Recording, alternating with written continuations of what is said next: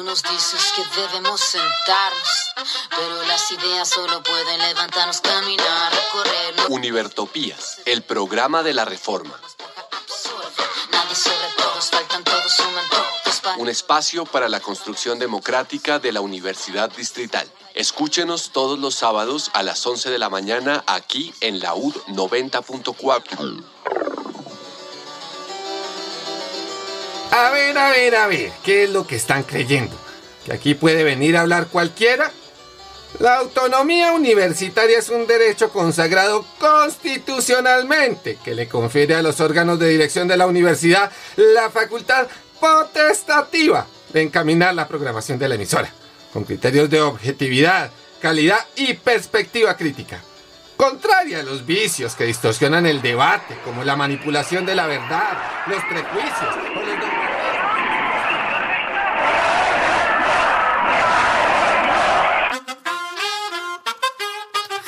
nos dices que debemos sentarnos, pero las ideas solo pueden levantarnos.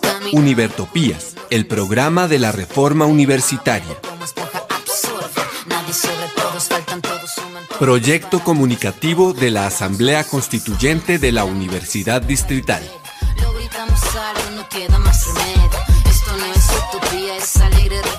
Por una educación como derecho y bien común. Para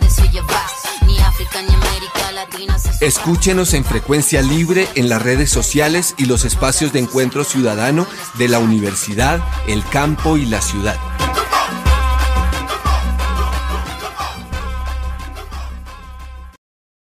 Hoy, 23 de septiembre de 2020, de la era de nuestro Señor, los perversos e insensatos, pero no atenidos de Univertopías, al llegar a la misión número 99, saludamos una vez más a la amable audiencia que se encuentra al otro lado de las ondas electromagnéticas, a los participantes del programa, a nuestro ingeniero de sonido, a la Academia Luisa Calvo.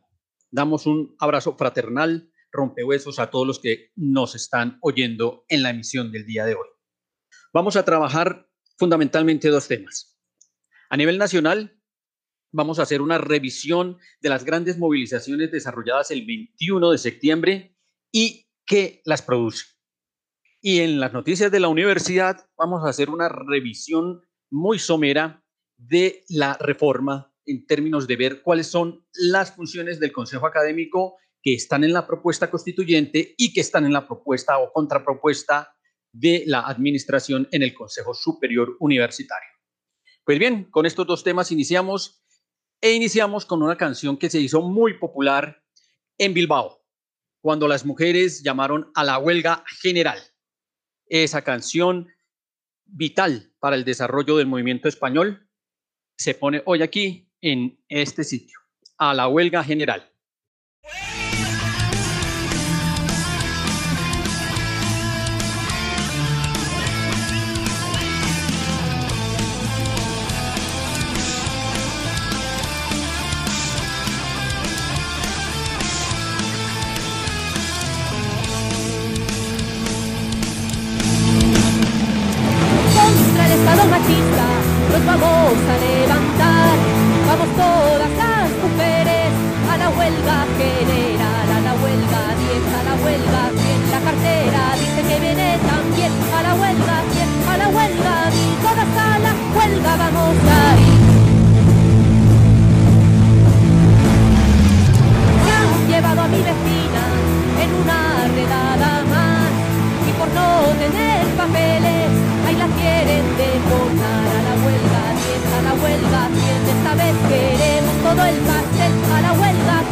Huelga 1000 todas a la huelga vamos a ir Trabajamos en precario, sin contrato y sanidad. Y el trabajo de la casa no se reparte jamás. A la huelga, quien a la huelga, quien esta vez la cena no voy a hacer. A la huelga, quien a la huelga,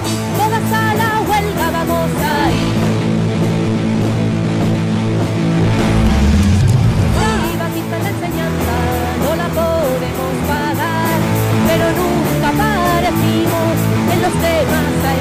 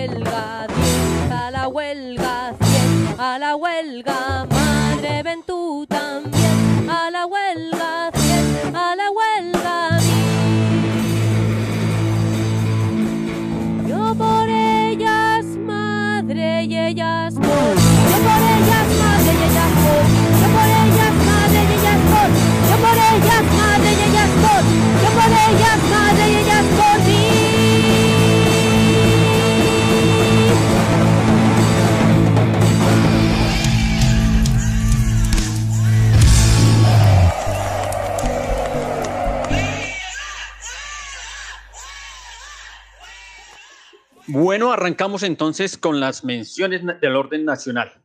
Y la primera mención tiene que ver con lo desarrollado el 21 de septiembre, es decir, hace dos días. Para tal fin, entonces vamos a oír la siguiente presentación.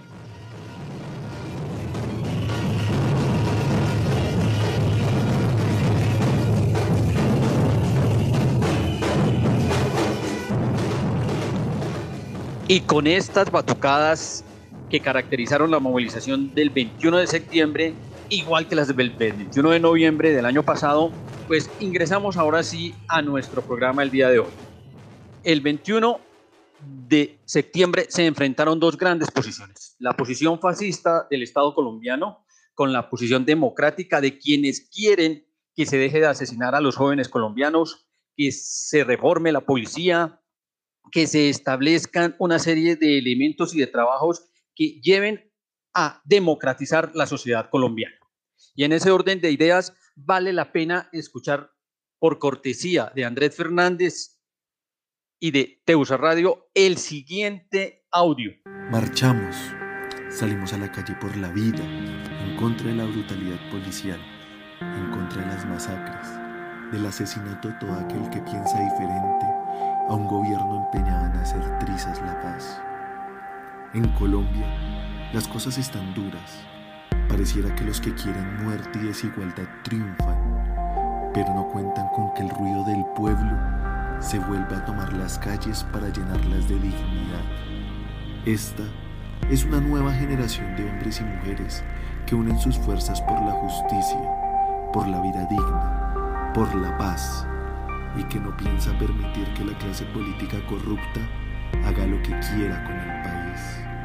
Hoy somos muchos los colombianos que estamos dispuestos a tomar partido por las causas justas, a estar del lado correcto de la historia y persistir hasta alcanzar una Colombia del tamaño de nuestros sueños. Esta marcha no para. Bueno, Ahí está el audio que nos pone en contexto frente a qué viene ocurriendo en Colombia, por qué la necesidad de salir a marchar el 21 de septiembre. Nos encontramos, por ejemplo, con el caso de la Asamblea de Teusaquillo, que estuvo marchando, que estuvo programando su accionar y que efectivamente cumplió con una tarea muy importante este 21.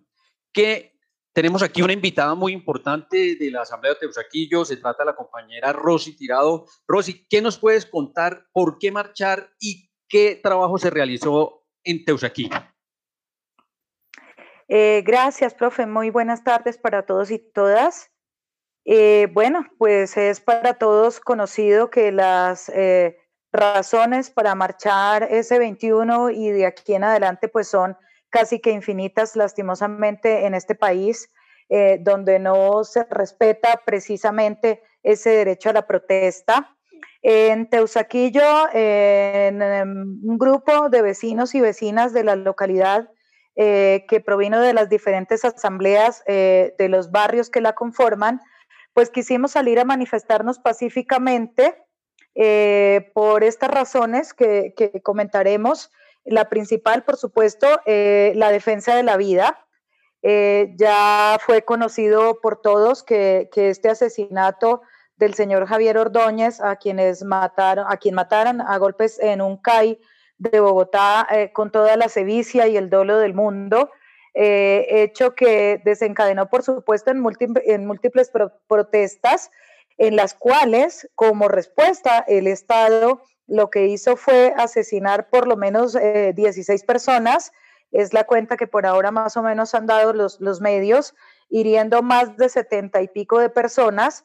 Y fuera de, fuera de estos hechos eh, gravísimos que lesionan la vida y el derecho a, protestar pacíficamente, pues el gobierno busca precisamente restringir al máximo esta, esta propuesta eh, y fuera de esa protesta, perdón, y fuera de eso, eh, pues intentan criminalizar y estigmatizar a las personas que protestamos pacíficamente, tachándonos de vándalos y de terroristas. Incluso se atrevieron a involucrar varias personas y varios estudiantes eh, con, con, la guerrilla, con el ELN, y nos parece totalmente injusto. Eh, tenemos también muchas otras razones para, para protestar. Estamos en contra de las masacres, eh, según los informes de Indepaz y de otras organizaciones no gubernamentales. A la fecha de hoy eh, vamos alrededor de 64 masacres que se han presentado en el 2020 en diferentes territorios del país. También estábamos acompañando eh, de alguna manera al llamado que hacía el Comando Nacional de Paro respecto a las reformas eh, laborales y pensionales que se vienen en camino, que se tienen proyectadas por los gremios, orientadas por los gremios, que están, por supuesto, confabulados con el gobierno. Y principalmente ahora pues en la derogatoria del decreto 1174, que es eh, una reforma laboral disfrazada que atenta lesivamente los intereses de, de los trabajadores eh, y de un futuro pensional que no se va a venir si, si lo seguimos permitiendo. Muchas gracias, Rosy. Profesor Carlos, tiene usted la palabra. Listo, muchas gracias. Eh, bueno, pues eh, respecto al tema, solo una cosita, pues estuve leyendo este fin de semana a Noam Chomsky, y él asegura pues que no es un fenómeno aislado, que es un fenómeno que viene orientado desde la política exterior de los Estados Unidos.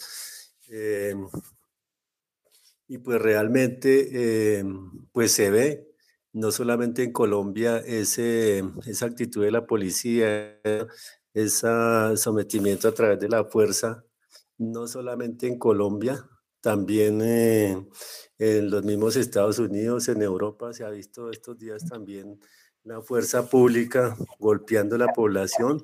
Entonces, eh, diría y que estoy de acuerdo pues con esa postura de Nochowski, no es un, un tema aislado de, de, Colombia, es un, es un tema global, ¿sí? Eh, y en esa medida pues tenemos que hacer una lectura del contexto internacional, mirar un poco eh, cómo va, por ejemplo, el tema de las elecciones en Estados Unidos, qué se avecina eh, los próximos años, cuál es, eh, cuál es como la, la, esperanza de vida que tenemos, no solamente política, sino la vida en el planeta, ¿sí? Más o menos es el, la apreciación de Noam Chomsky. Gracias, profe. O sea, se confirma que efectivamente son dos modelos que el modelo de un Estado fascista contra el modelo de quienes pretenden crear una sociedad más democrática. Profe Edgar, tiene usted la palabra. Un ejemplo de fascismo es lo que está sucediendo justo en este momento. El gobierno anunció que no va a acatar el fallo de la Corte y le han dado toda la importancia por los medios de comunicación del establecimiento al daño de los CAIs, eh, a la limitación, al tener que pedir excusas públicas por el asesinato de Dylan Cruz.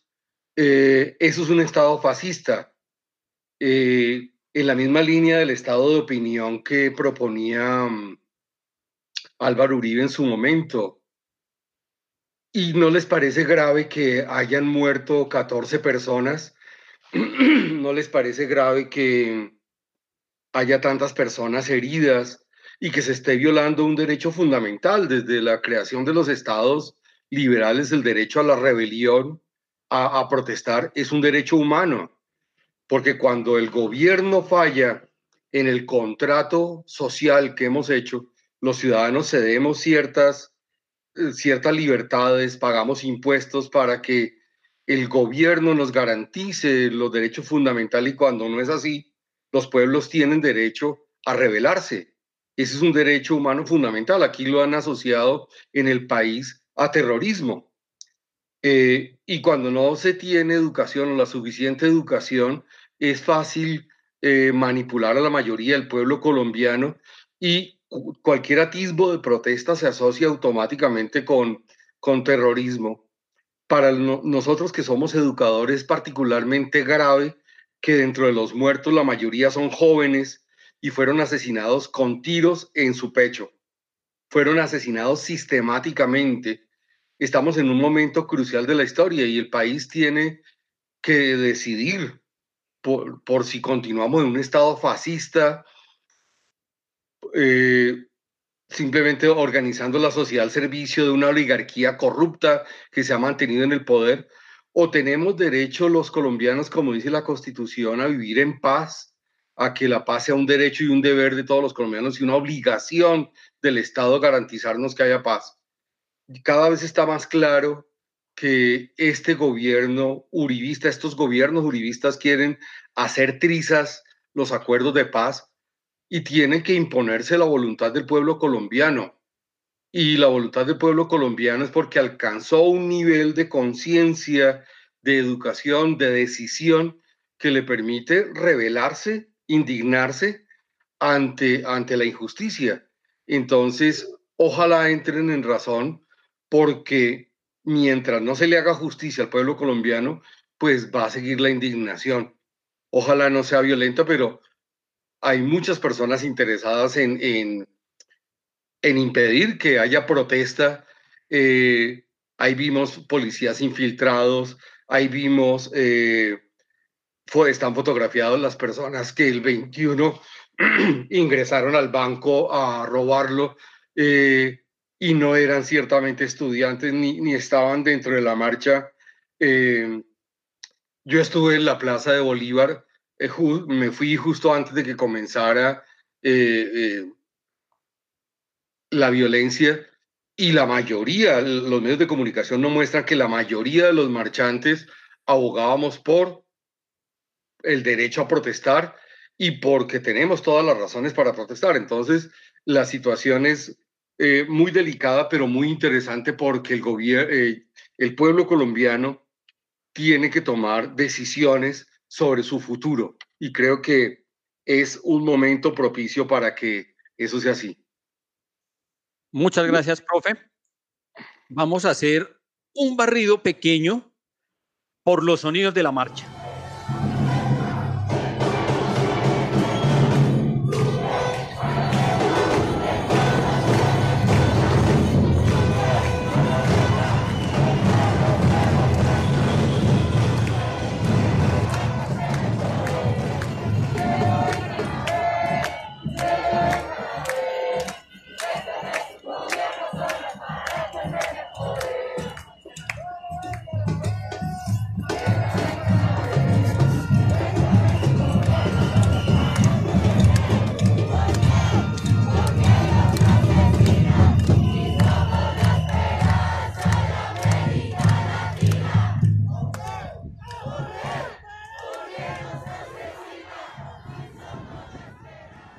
Esas consignas resumen lo que hasta el momento los compañeros han presentado el día de hoy.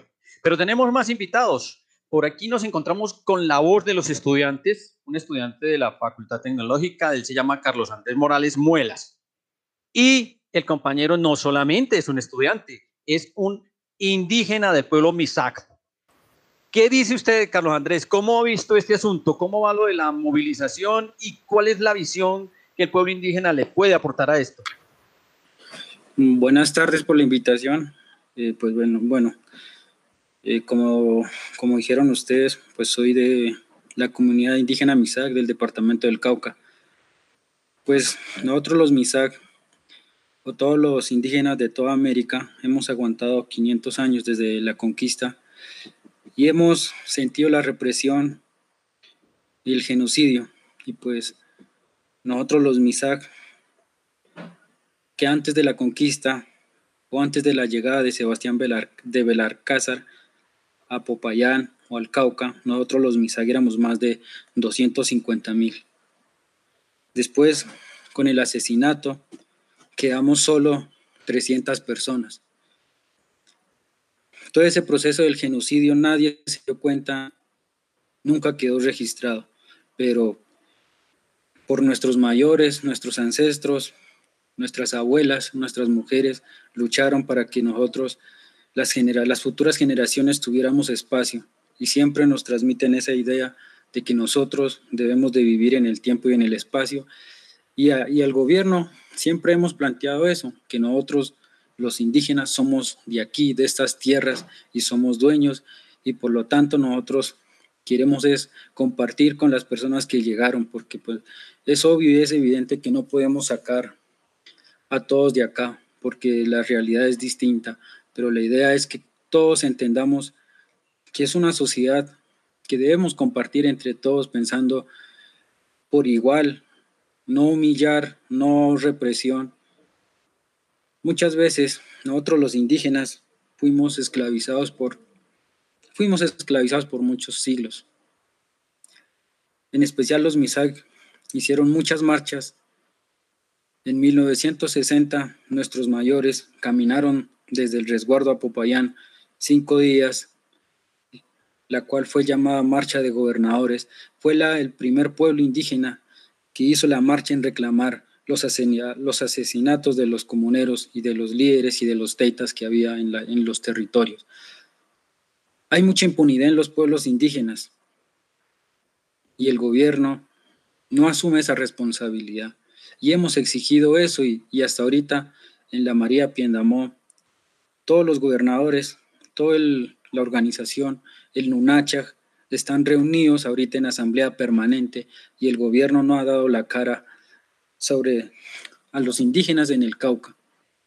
Y es el pasado, la pasada semana, los indígenas hicieron un juicio a la estatua de Sebastián de Belarcázar y tumbaron, y eso fue un acto político y simbólico para nosotros, y que me siento orgulloso de haber hecho eso porque pues era un símbolo de racismo, de genocidio allí en Popayán.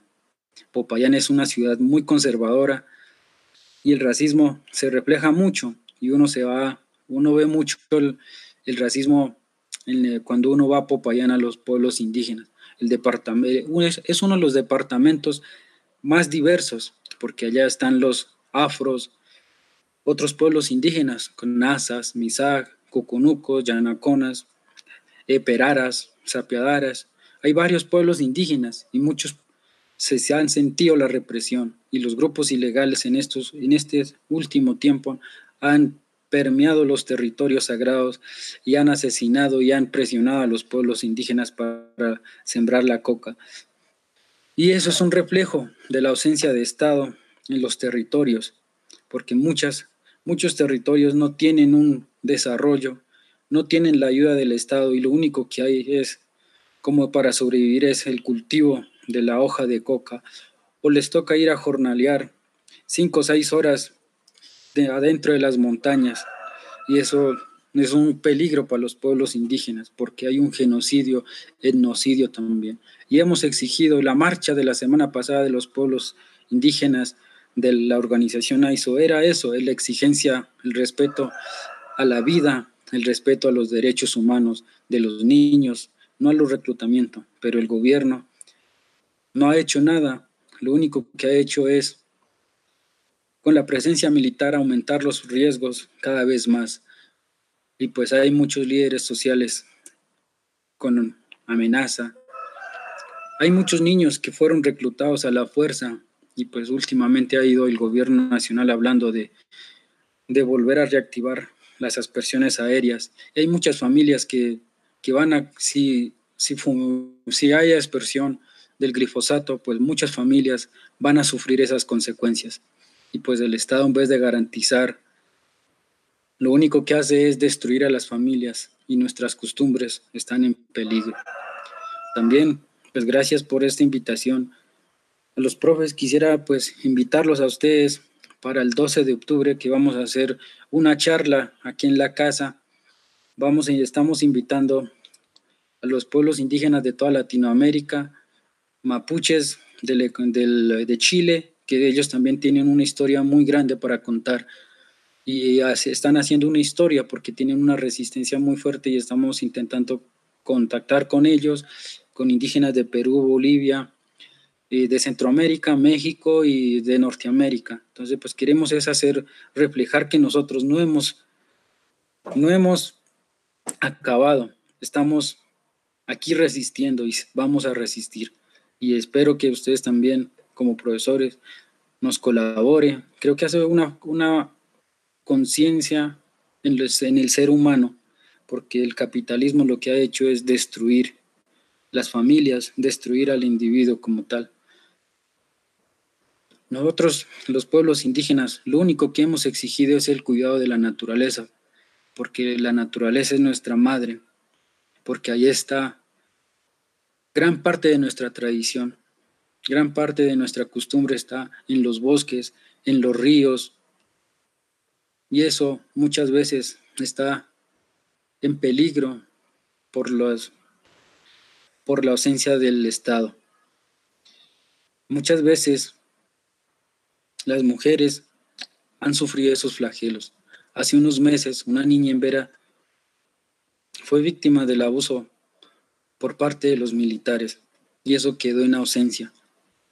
No hay justicia. Quisiéramos es, siempre hemos soñado como pueblos indígenas, en especial los Misag, el pensamiento del Latalata, y eso es trabajar siempre de la mano ayudando entre mujeres, entre hombres, ayudando de uno al otro a los niños, y muchas veces esa ausencia se ha ido en, nuestro, en nuestra sociedad. Es una sociedad que es egoísta y apoya el gobierno a eso. Y nosotros, los pueblos indígenas, la exigencia de nosotros es que todos somos seres humanos, valoremos lo que tiene nuestra naturaleza, valoremos el conocimiento de los mayores, valoremos como los, nosotros los mayores a los niños y los niños que valoren a las mujeres y que valoren a la sociedad, porque es un, es un tema que ha ido dilatando. En esta pandemia, nosotros los indígenas, los misag en especial, hemos hecho muchas charlas y me llamó mucho la atención de un profesor que hizo un, un profesor de la Nacional de Medellín. En la charla decía lo siguiente, hace 100 años el 75-80% de la población era rural. 100 años después, 80% de la población está en, la, en las ciudades. El 20% ha quedado en, en, áreas, en lo rural. Si es la pregunta, ¿por qué la gente se ha ido de lo rural a las ciudades? Es una pregunta muy grande que debemos buscar dar una respuesta y en especial pues yo tengo una experiencia que yo puedo compartir y es muchas veces en el campo hay muchas dificultades, muchos problemas, la inseguridad. Y pues salí con un sueño y queriendo estudiar en la universidad. Y algún día pienso regresar a mi territorio y ayudar a, mis, a mi familia, a mis tíos y, a la, y al territorio. Pues invito a ustedes que todos trabajemos para todos. Nuestro lema es ni muy Namuingucha en el idioma Misag. Con eso quiero decir que todo lo que trabajemos los indígenas Misag es para todos, no solo para los Misag. Muchas gracias. No, gracias a usted, Andrés. Ese es el mensaje entonces. El mensaje es trabajemos por todos, pero cuando precisamos todos nos referimos a los campesinos, nos referimos a los indígenas, nos referimos a los estudiantes, a los profesores, nos referimos a los sectores populares, a las asambleas barriales de Teusaquillo, de Suba, de todos los barrios de Bogotá, a todo el movimiento en general. Y aceptada, claro, la invitación para el 12 de octubre. Listo, el 12 de octubre vamos a estar allí presentes. Pero antes de saltar al siguiente punto o de seguir mirando más bien esta confrontación étnica y esta confrontación de lucha de clases frente a si se debió tumbar o no eh, este monumento, según la burguesía del señor de Belalcázar, pues oigamos al profesor que está que se habla, que no soporta más el silencio y es el profesor Ricardo. Cuéntenos, Ricardo. Profe, buena tarde, buena tarde a todas y todos. Eh, gracias por la invitación. Yo quiero eh, recalcar lo que decía la compañera Rosia al comienzo de la, de emisión y es que Colombia eh, todos los días em, tiene motivos para salir a la calle. ¿sí? No de, ahora, ni de hace un año, sino desde, desde siempre. Ha tenido motivos para salir a la calle.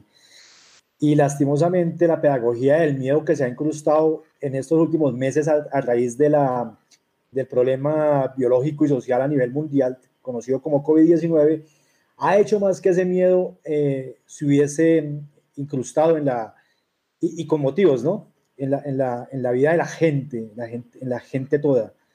Eh, y digo que con motivos, pues porque existe, es verdad. Pero también es verdad que, que bajo unos eh, cuidados, bajo unas, unas ciertas cautelas, es posible volver a la calle. Y yo tuve la oportunidad también de salir el día lunes y, y vi eso. Vi, vi, vi, gente que se, quitó, que se quitó ese miedo biológico montado para volver a salir a la calle. Y me gustó muchísimo ver mucha juventud yo estuve por el Parque Los Hippies, estuve por el Parque Nacional, estuve en la plaza y vi mucho joven, mucho joven con ganas de, de, mostrarse, de hacer, de hacerse sentir. Y eso fue muy, pues, muy bonito. E igual que el profesor Edgar, también vi mucho infiltrado, pero mucho infiltrado de la policía. Y los que hemos tenido un cierto recorrido en esta líneas de, de caminar por las calles o por los pueblos en, eh, cuando se ha convocado a la sociedad, a la masa, sabemos reconocer, sabemos, sabemos identificar quién es un estudiante, quién es un ciudadano o ciudadana que está allí por, por motivos sociales y también sabemos reconocer quiénes son ellos o ellas que están allí por motivos de, de inteligencia, de infiltración. Identifica muchísimos, muchísimos. Eh, era muy fácil porque ya, porque ya esta, esta, esta institución asesina de la policía ya ni siquiera tienen la cautela de, disfrazar muy bien a sus, a sus miembros. Y entonces era muy fácil identificar. Y al igual que el profesor Edgar, también cuando comenzó la, la, trifulca en la Plaza de Bolívar, eh, porque se notaba, yo, yo donde estuve veía a, los asesinos del SMAT eh, en, la, en la cesta con, con décima, tal vez, ahí en el, en el Juan Valdés de la, de hacer la cuña del, del, del, Museo este Gabriel García Márquez, del Centro Cultural, ahí había cantidad y cantidad de SMAT con sus juguetitos. En la plazoleta de Rosario había cantidad y cantidad de SMAT. En, la, en el CAI de, la, de, la, de la universidad eh, que, que, hay en la, sobre la cuarta, bueno, se, me escapa el, nombre, también había cantidad. es decir, esto de que la infiltración eh, es, es, verdad, es verdad, pero la infiltración es por parte de la policía. Entonces, yo quiero recalcar eso, la importancia de la juventud, la importancia de haber perdido el miedo al, al, al, otro, que es el miedo pedagógico que nos querían implantar en esos cinco meses, el miedo al otro, el miedo de que no se puede salir. Creo que sí se puede, creo que eh, se prendió nuevamente la, la, la mechita y me parece buenísimo que se prende, me parece buenísimo que, que llegue hasta donde tenga que llegar bajo, bajo la, la, la batuta de la sociedad y la batuta del, del, pueblo. Finalmente, planteando algo, que lo que planteaba el compañero Andrés, es, es, es incoherente que, que a Popayán se le diga la ciudad blanca, ¿no? Cuando es una, es, una, es una sociedad del Cauca, los que conocemos también el Cauca, sabemos la riqueza de mestizaje, la riqueza de cultura, la riqueza indígena ancestral que hay allí en, ese pueblo. Y es muy, muy, muy, muy lagrimoso cuando uno vaya y dicen que está llegando a la, ciudad blanca. Entonces debería ser la ciudad eh, de todos los colores porque allí los hay. Entonces quería recalcar eso y, y gracias, profe. Bueno, muchas gracias, profesor. En eso estamos entonces, estamos construyendo país, estamos construyendo nación y lo estamos haciendo de abajo hacia arriba con la movilización popular, enfrentando este gobierno que es de corte dictatorial. Porque todos tenemos derechos y porque los asesinatos que se hace a la juventud, a los indígenas, a los campesinos, a los líderes sociales, no nos pueden amedrentar. Reivindicamos el derecho a haber nacido en estas tierras, Derecho de nacimiento con Natalia Lafourcade. Ya, esta es la buena, esta es la buena.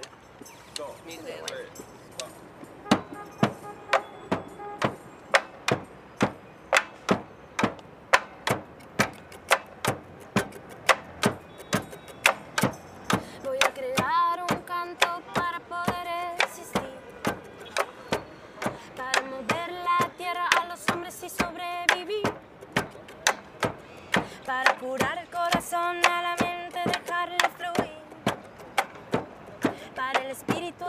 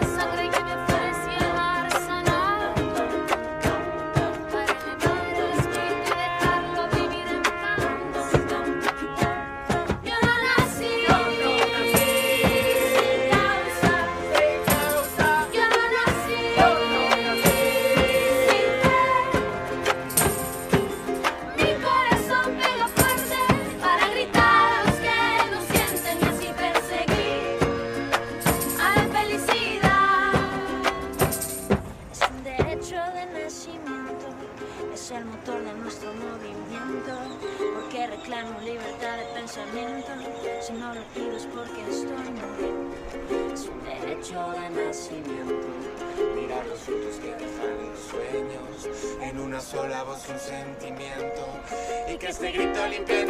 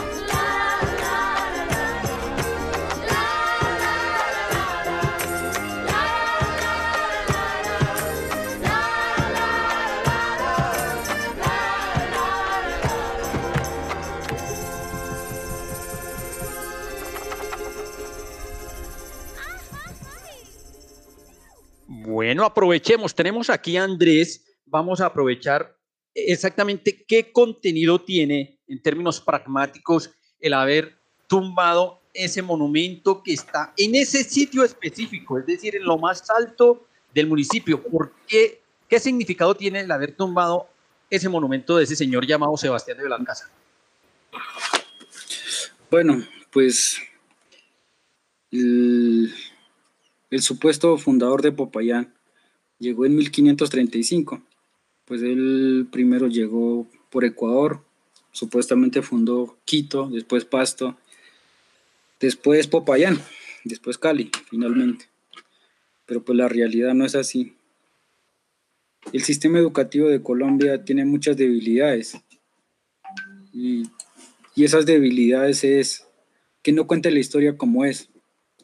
Los indígenas siempre hemos invisibilizado y pues la educación fue una herramienta donde fuimos invisibilizados.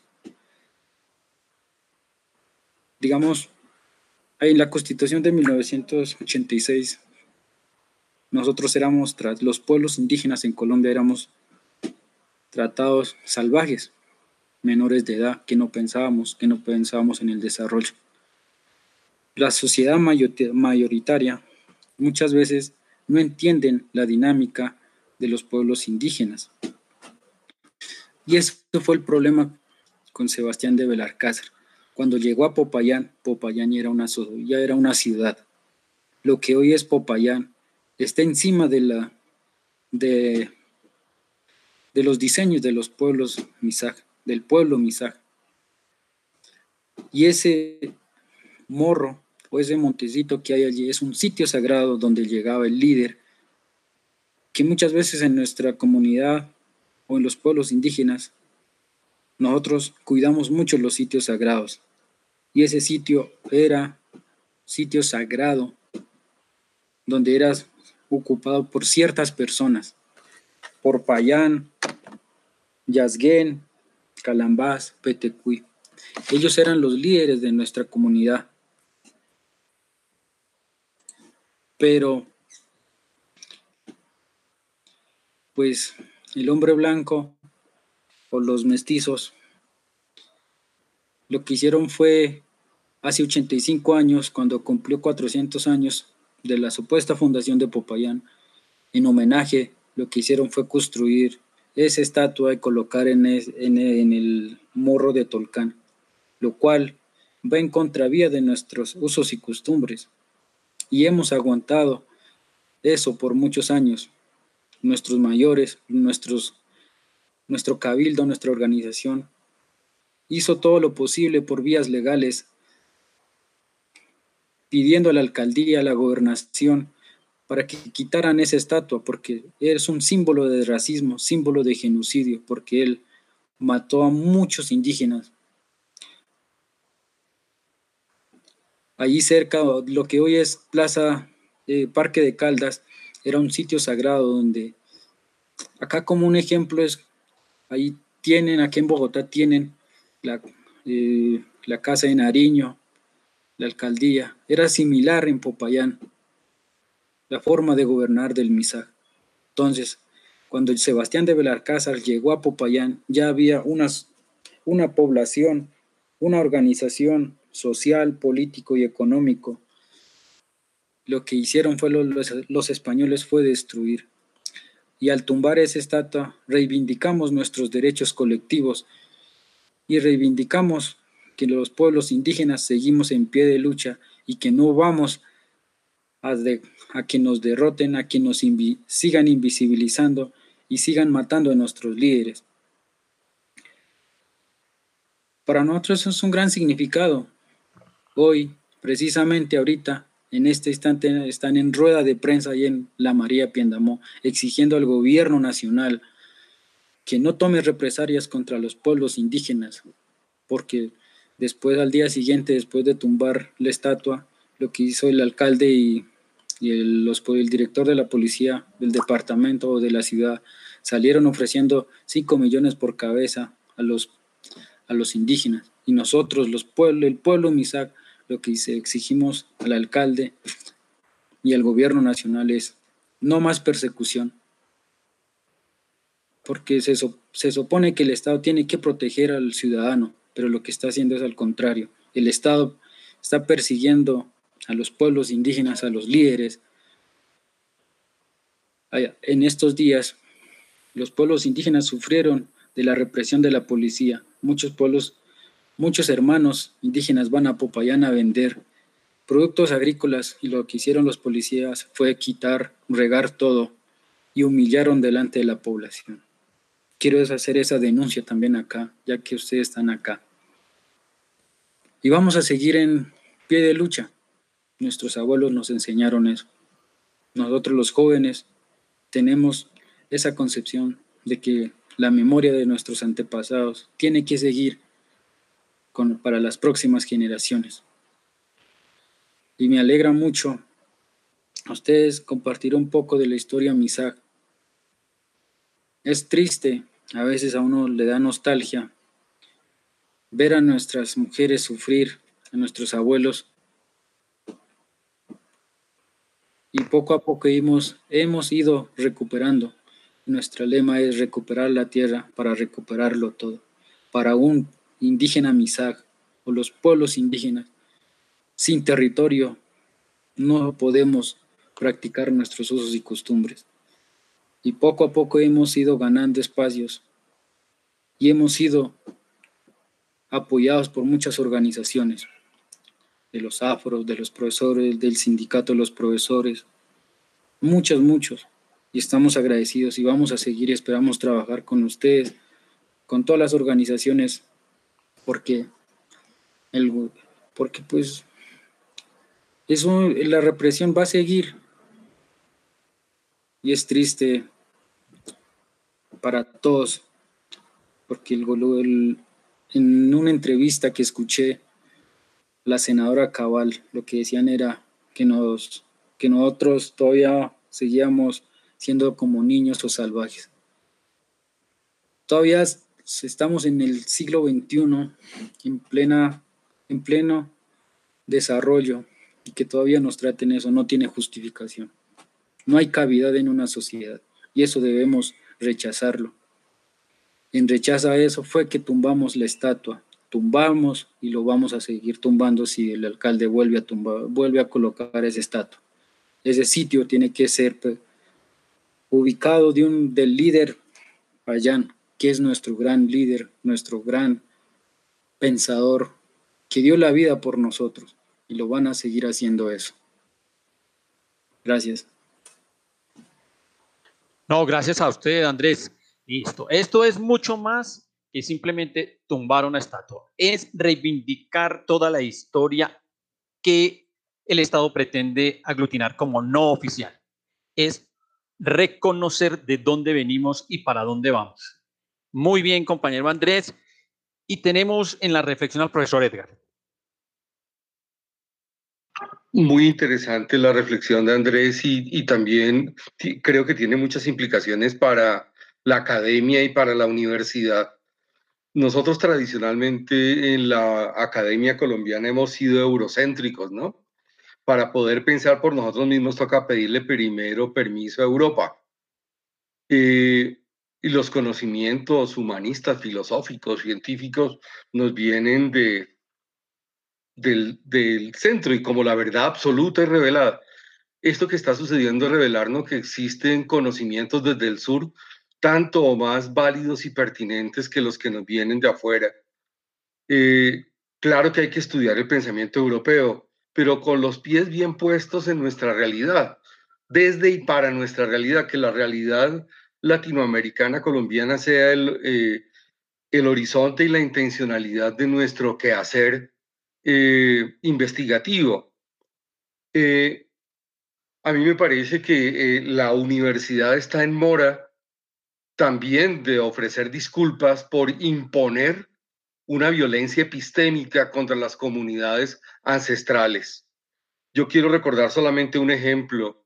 La UNESCO, la Oficina de las Naciones Unidas para la Educación y la Cultura, en un documento de 2015 que llamó Replantear la Educación, se apoya en el pensamiento indígena inca, en el eh, buen vivir. En este proceso de reforma de la universidad, no solamente es el deber de tener en cuenta las orientaciones de, de la UNESCO, que está ahí para eso, sino que es un acto de reconocimiento, de justicia con el pensamiento ancestral al que tanto le debemos. Eh, simplemente se ha desconocido, se ha despreciado y la academia sigue investigando en unos cánones que nos vienen de fuera y con unos criterios al servicio de la, de la reproducción de un sistema que nos tiene en esta crisis ecológica, en esta crisis humanitaria. Es necesario replantear la educación desde una nueva visión humanista y desde una concepción del desarrollo sostenible como lo propone la UNESCO y esas dos intencionalidades, la UNESCO dice, se ven reunidas en un paradigma que nos viene desde el pensamiento indígena suramericano. Estamos en mora de darle espacio a esas otras visiones de mundo y no solamente a las del sistema centralista que nos tiene como estamos. Entonces, eh, muchas gracias Andrés por hacernos caer en la cuenta de estas de estos dilemas éticos que tenemos entre manos. Gracias, profesor Edgar. Queda pues claro que en lo que está apuntando la reforma frente a la diversidad de los saberes y frente al reconocimiento de nuestra historia está en juego y es lo que los pueblos indígenas ponen al orden del día. Rosy, ¿qué nos dices? Profe, pues muy triste, muy triste lo, que nos cuenta Andrés, muy triste que, que a estas alturas de la vida, eh, no solamente los gobiernos, también eh, gran parte de la sociedad no reconozcamos eh, nuestros ancestros y no protestemos también por ellos, no ayudemos también a defenderlos para que se garanticen sus derechos bueno, finalmente este, estos gobiernos eh, fascistas se han encargado precisamente de lo que hemos venido hablando en el transcurso de todo el programa, del miedo, de generar el miedo a los pueblos indígenas, a los estudiantes, a los campesinos, a los mayores y a todas las personas que muy seguramente hubiesen salido este 21, porque son miles los que salimos, pero otros miles que no salen por eso, precisamente por miedo, por los atropellos de este gobierno porque criminaliza el derecho a la protesta, porque es capaz un gobernador de ofrecer una recompensa por unos indígenas que han tumbado una estatua que ni siquiera debería estar eh, eh, en este momento, a estas alturas de, esta sociedad puesta ahí. Y pues nada, eh, tenemos que seguir luchando, tenemos que seguir despertando al pueblo, tenemos que seguirle diciendo al pueblo, como lo dijo el profe ahora, eh, hay condiciones, se puede salir a marchar y a, protestar eh, con todas las medidas de bioseguridad, con toda la prudencia del mundo, porque sí es cierto, la pandemia es una realidad, el virus existe, eh, pero si nos cuidamos, podemos hacerlo, eh, tenemos la libertad, nuestra constitución y todos los eh, tratados internacionales que hacen parte de este bloque de constitucionalidad, así nos lo garantiza y no vamos a permitir que el gobierno nos siga criminalizando la protesta y que nos siga estigmatizando, tratándonos de terroristas y de vándalos, como lo hemos mencionado varias veces, cuando la gente se da cuenta, hasta en los mismos medios amarillistas eh, eh, y que son, por supuesto, de, los grandes gremios económicos que hacen parte del gobierno, eh, muestran esos videos donde dice uno, pero ¿cómo así? O sea, salen 12, 15, 20 personas, destruyen un banco, lo roban, no capturan a nadie, pero entonces la policía criminal y asesina se va en bandada contra todas las demás personas que estaban protestando pacíficamente, disparando, lanzando sus granadas, sus gases, haciéndole daño a la gente que incluso ni siquiera estaba protestando, atacando a los vendedores ambulantes, haciendo cerrar los, los, locales comerciales que hasta ahora se están levantando de esta pandemia, porque además el gobierno ni siquiera ha sido capaz de ofrecer eh, garantías para las pequeñas empresas ni para las eh, personas que viven de la informalidad y que tienen que levantarse día a día a conseguir el pan para sus mesas y para sus hijos. Entonces, pues nada, seguir insistiendo en que tenemos que dejar el miedo, que definitivamente no es un cliché, que el pueblo unido jamás será vencido, que si realmente logramos masivamente inundar las calles, el gobierno tendrá que escucharnos en alguna oportunidad y tendrá que ceder a nuestras pretensiones que son lógicas, que son justas eh, y que van eh, simplemente eh, en pro de, una sociedad más igualitaria, de la libertad y la garantía de los derechos que nos asisten a todos. Gracias, Rosy. Entonces, a enfrentar el miedo. No vamos a dejarnos amedrentar más. Y remata Ricardo.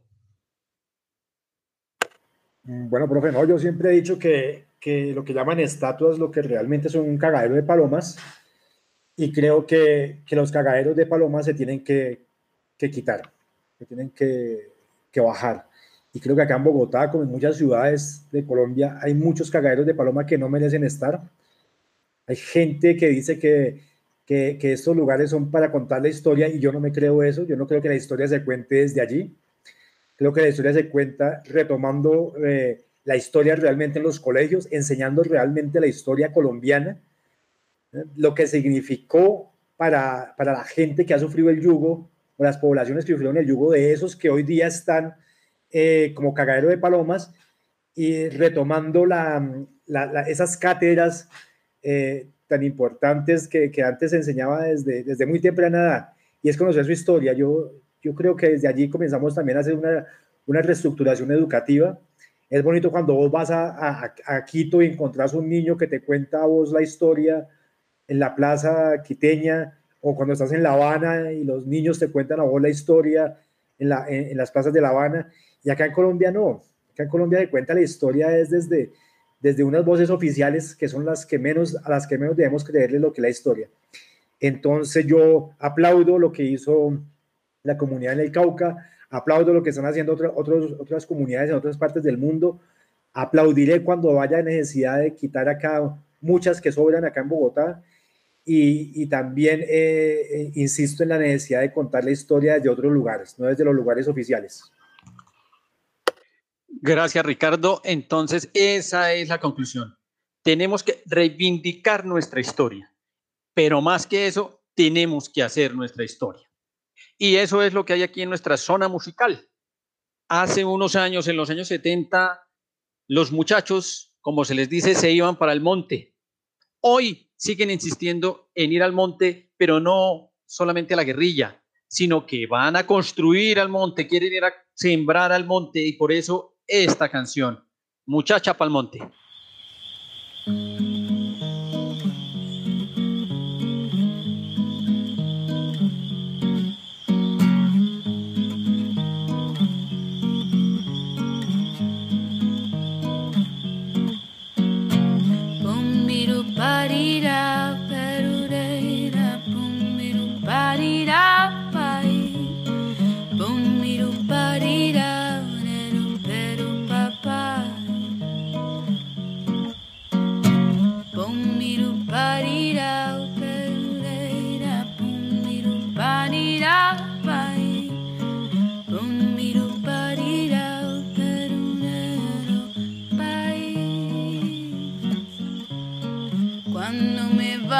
Pa'l monte, me empacaré en el bolsillo cuatro lunas, un naranjo y todas las rositas del patio.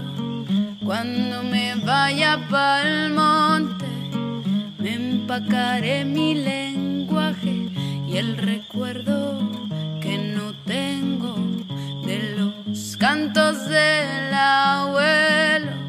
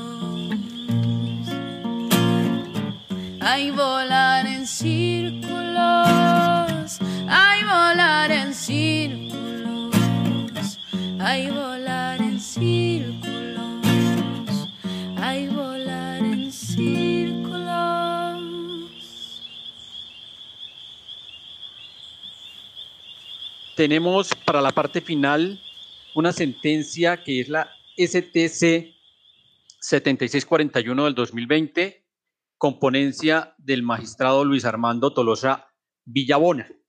La sentencia fundamentalmente lo que hace es analizar y definir frente a los hechos acaecidos el 21 de noviembre y días anteriores de 2019.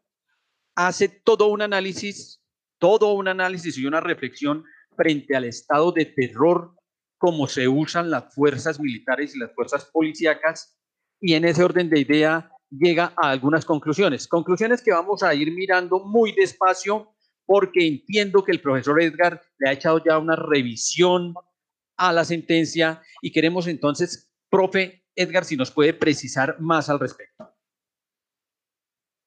Pues como tal no he hecho una revisión, pero quisiera leer un par de párrafos que me parece que marcan un hito en la civilidad de la democracia colombiana. Es una defensa del Estado social de derecho contra la brutalidad, contra las masacres. Dice una parte de la sentencia que una nación que busca recuperar y construir su identidad democrática no puede ubicar a la ciudadanía que protesta legítimamente en la dialéctica amigo-enemigo, izquierda y derecha, buenos y malos, amigos de la paz y enemigos de la paz, sino como la expresión política que procura abrir espacio para el diálogo, el consenso y la reconstrucción no violenta del Estado constitucional de derecho. En este contexto resulta cuestionable que las autoridades no guarden neutralidad frente a las manifestaciones, pues justamente de ellas es de quienes se espera mesura frente a las limitaciones o restricciones del ejercicio de las libertades individuales, máxime si la Constitución les exige promover el ejercicio de los derechos fundamentales. Hasta ahí la cita. Creo que hemos acudido eh, con todos estos hechos a la conciencia de que tenemos en Colombia una policía militar, no una policía cívica. En los países civilizados la policía está al servicio de la ciudadanía. Etimológicamente, eh, eh, en griego, el policía significa la ocupación del bien común, del ciudadano, después en latín.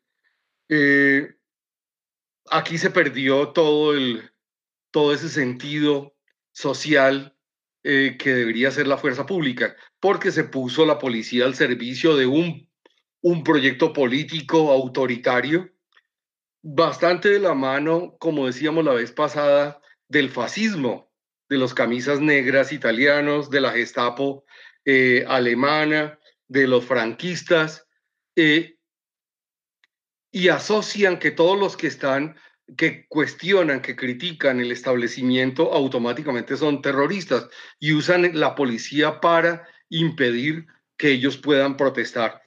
Entonces, eh, vale la pena, vale la pena leer despacio. Esta sentencia es toda una clase de ética política, de defensa del Estado social de derecho. y vamos a dejar este texto en la sección de documentos de nuestra página. Ustedes saben que tenemos una página donde están guardados todas nuestras emisiones y eh, es, eh, basta escribir en la barra de direcciones xurl.es barra inclinada Univertopías. Y en la sección de documentos entonces ya alojaré esta tarde esta sentencia. Y finalmente eh, hay otro párrafo que creo que es el que más, más le incomoda a este gobierno. La sentencia dice que igualmente se establecerán los límites al máximo del uso de la fuerza para el control de disturbios, por cuanto el entrenamiento que reciben no debe estar dirigido a derrotar al enemigo, sino en función de la protección y control de los civiles. Los estados, los gobiernos democráticos eh, utilizan, los pueblos democráticos utilizan la protesta pacífica para hacer sentir su voz y los gobiernos están al servicio de la voz de los pueblos. En nuestro país se acuña al revés. Es, es una clase corrupta, oligárquica, que históricamente se ha beneficiado del trabajo de la mayoría del pueblo colombiano, que usa la policía eh, para contener los atisbos de protesta del pueblo cuando el pueblo protesta porque no tiene garantizados los derechos fundamentales. Entonces, eh, eso tiene unos límites y es un ministerio, eh, es una institución que debe estar bajo la supervisión de civiles y no el carácter militar que tiene nuestro país, que es utilizar la policía contra la propia población. Lo que pasa es que en Colombia estamos tan acostumbrados a eso que se nos hace extraño que en los demás países del mundo eh, tenga una función civilista y democrática, casi que pedagógica.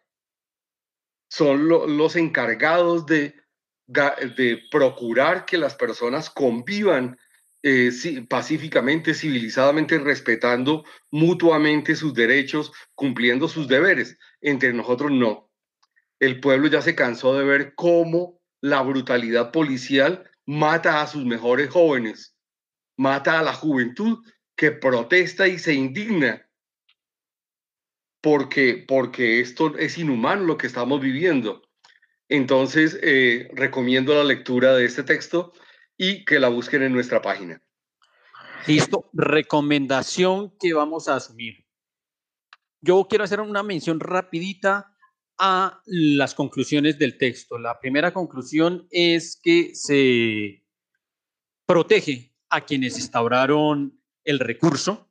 Segundo, que se llama a los encausados que en los recibos se abstengan de manifestar las conductas que manifestaron. Recordemos que esto se instauró porque entre los días 19 y 20 se allanaron una serie de viviendas de personas que el gobierno o la policía señala como los provocadores de la agitación del 21 de noviembre. Y el 21 de noviembre se golpeó durísimamente, igual que el 21 de septiembre, igual que todas las movilizaciones de estos días a la población civil.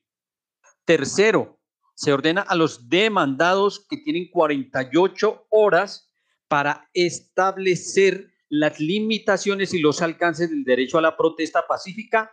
Esto mientras aparece una ley estatutaria por parte del Congreso de defensa a la protesta pacífica.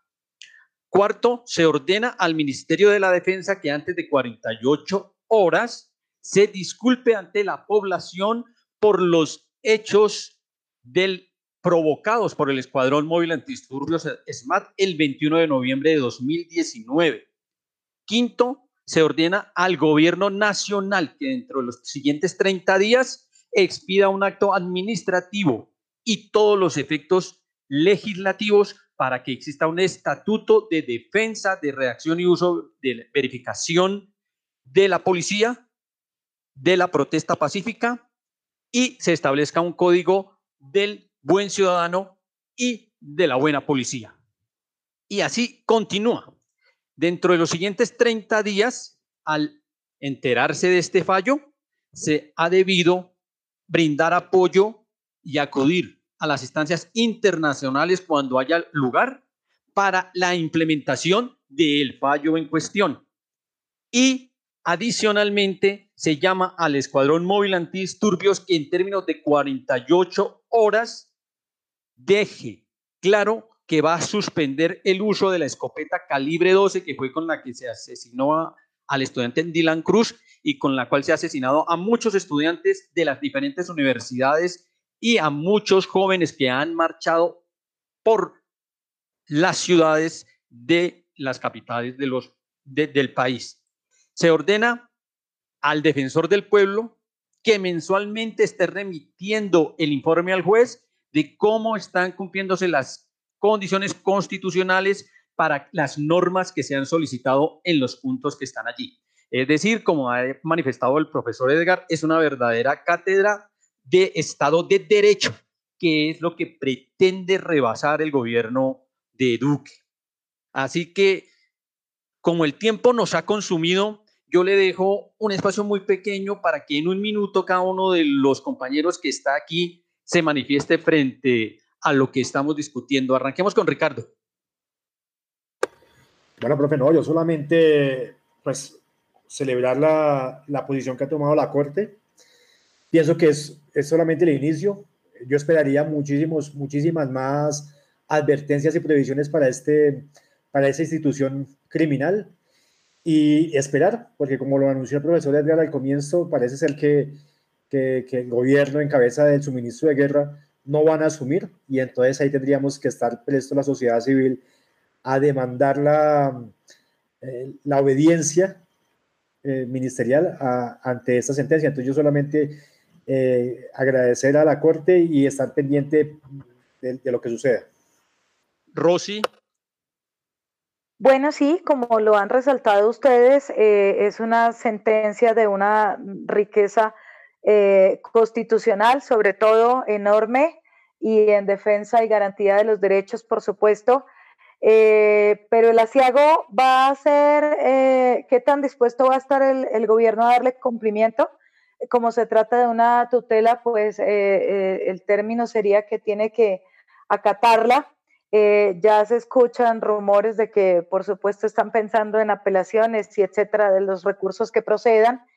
Y, pero para eso estamos, para eso estamos y vamos a seguir en las calles haciendo respetar al pueblo colombiano nuestros derechos y, por supuesto, la división de poderes que este eh, Ejecutivo no ha entendido y que quiere sobrepasar los límites eh, tanto del Congreso, bueno, aunque sabemos quién también, quiénes también hacen parte del Congreso, como del Poder Judicial. De todas maneras, es una sentencia esperanzadora eh, que nos llena de, motivos para seguir luchando en contra de las injusticias, de la desigualdad y sobre todo de esta represión tan brutal y tan lesiva para los intereses del pueblo colombiano y, y la garantía de nuestros derechos a la protesta pacífica. Muchas gracias, Rosy. Y remata Andrés. Bueno, pues por fin vemos una sentencia que nos favorece a todos los colombianos, ¿no? Hemos reclamado eso y pues esa sentencia nos, nos está dando los argumentos que la ciudadanía hemos exigido al Estado colombiano.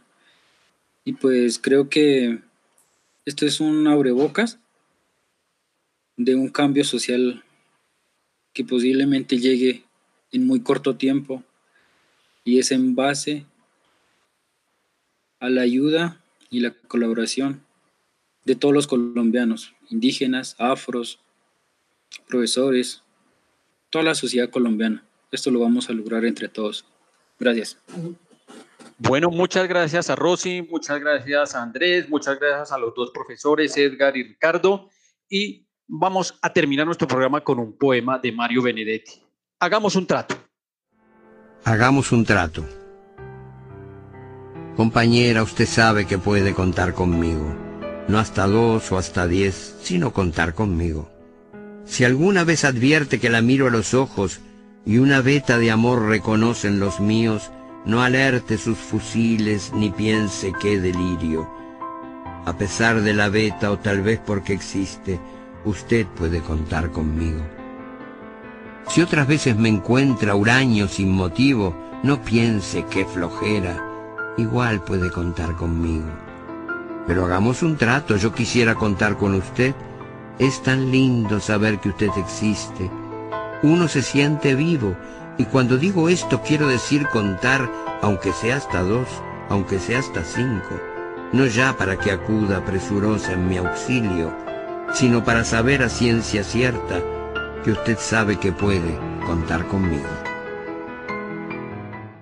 Los perversos e insensatos, pero no atenidos de Univertopías, agradecemos a nuestro ingeniero de sonido, a la Academia Luisa Calvo, a nuestros invitados Rosy, Andrés, Ricardo y Edgar, y a quienes nos oyen a través de las ondas sonoras. Nos vemos y oímos el próximo 30 de septiembre para seguir construyendo la sociedad que el pueblo colombiano se merece. Tú nos dices que debemos sentarnos, pero las ideas solo pueden levantarnos, caminar, recorrer. Univertopías, el programa de la reforma. Un espacio para la construcción democrática de la Universidad Distrital. Escúchenos todos los sábados a las 11 de la mañana aquí en la UD 90.4. A ver, a ver, a ver, ¿qué es lo que están creyendo? ¿Que aquí puede venir a hablar cualquiera? La autonomía universitaria es un derecho consagrado constitucionalmente que le confiere a los órganos de dirección de la universidad la facultad potestativa de encaminar la programación de la emisora, con criterios de objetividad, calidad y perspectiva crítica. Contraria a los vicios que distorsionan el debate, como la manipulación de la verdad, los prejuicios o los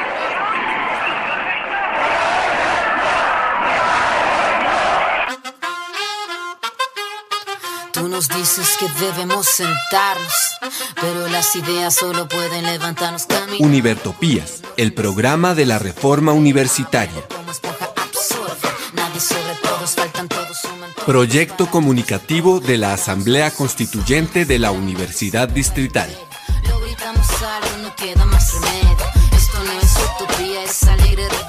Por una educación como derecho y bien común. Escúchenos en frecuencia libre en las redes sociales y los espacios de encuentro ciudadano de la